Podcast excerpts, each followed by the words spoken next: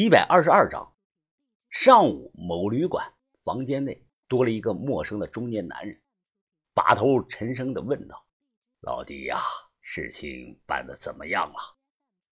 中年人回答道：“王把头啊，放心，万无一失，包括尸体在内，所有的一切昨晚都搞定了。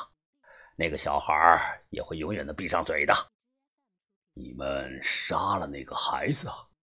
把头皱起了眉头。事情不用做的这么绝呀，让他把照片删了就行了。哈哈哈，王八头，你话严重了。那个小孩只是崇拜王明杰，罪不至死。我们不会以大欺小的，就是吓了吓他一家人而已。哦，那就好，那就好。另外啊，不要遗漏细节。那附近有没有监控啊？那个地方比较偏僻，寻常人家也不会装监控的。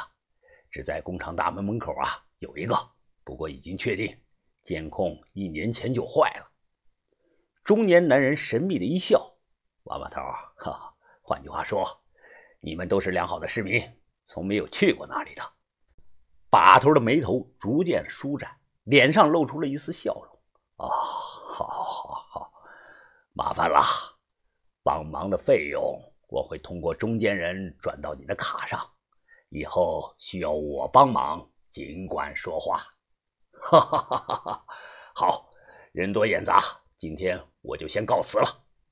中年人说完，戴上了帽子，快步的走到门口。他突然回头，满脸微笑的说道：“王把头啊，有句话我想告诉你们，你们来的时间短，这里的黑暗你们接触不到。”藏民从不热情好客的，康定也并不是情歌之城。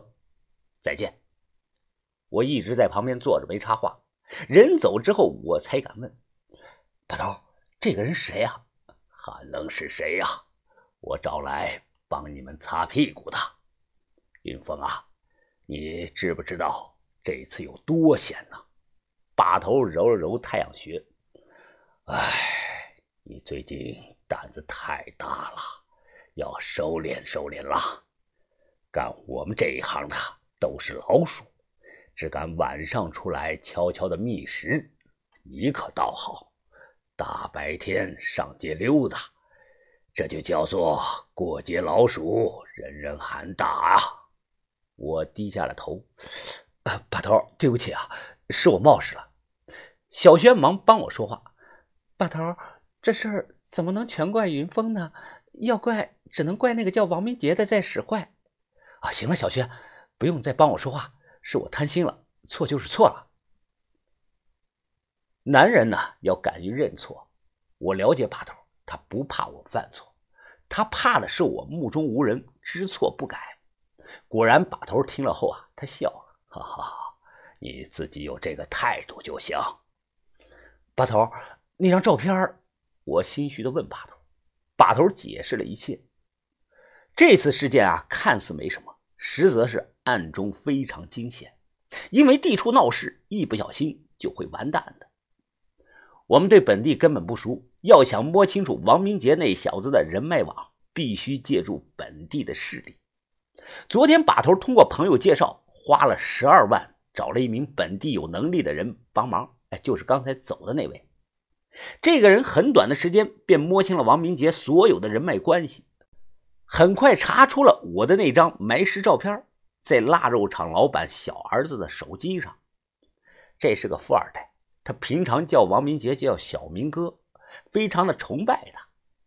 我还是低估了王明杰啊，他已经在培养自己的势力了。如果让他再多活几年，我敢断定他必会坏事做尽的。王明杰组建了自己的一个小帮派，叫明帮，他自己当帮主。此外，还有三个副帮主，七个正堂主，上百名的普通成员。他让肉厂老板小儿子当了副帮主。此外，那些成员基本上都是十几岁不到二十岁的孩子。不光本地招收对象，还扩散到了雅江、石棉等地。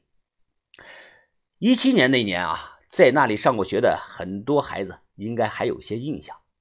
哪个班谁谁谁是民帮的，那就很牛逼了，没人敢惹。王明杰是死了，但他在当地那些学校留下的印象是有多么严重呢？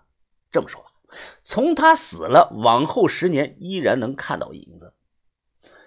你们抽空去找下那个视频看看，一七年的，在康定子耳路发生的打架事件，足有几百个半大的孩子参与，多了我不敢说，反正社会影响是极其的恶劣。小报童诸葛青，他收的这两个徒弟虽然都是坏种。但我不得不承认，确实是有实力。相比之下，我没有这种组织能力。我十六岁也出来开始混了，但当时我很傻，连看见李靖都会红脸的。岁月就是把杀猪刀，紫了葡萄，黑了木耳，软了香蕉。这把杀猪刀在人额头上刻下了一道道的皱纹。当年啊，加入过王明杰名帮的那些孩子，现在和我一样。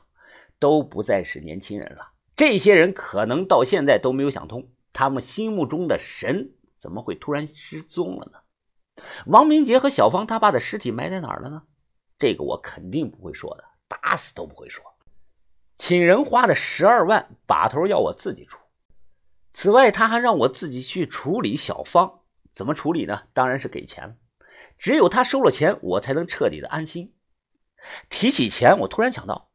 袁四比这个家伙还没给我卖银币的钱呢，妈的，好像前天啊他就该给我的。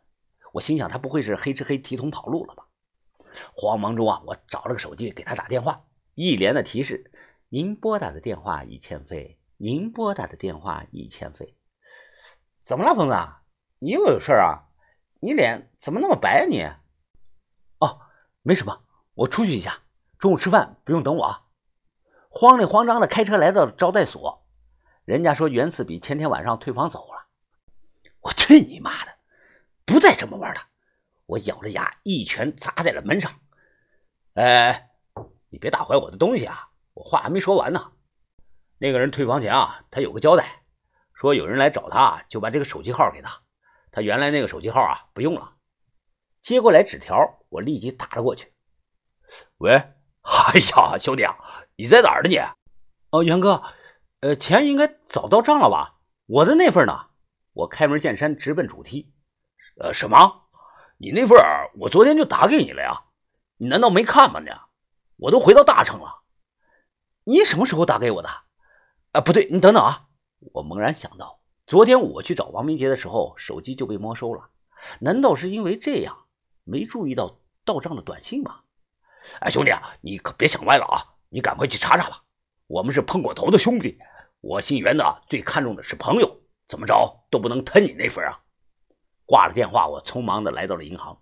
那个时候，很多小地方的 ATM 机啊还不普及，要去柜台。您好，先生，请问您需要办理什么业务？哦，帮我看一下卡里有多少钱。说完，我一抬头，愣在了座位上。先生，先生。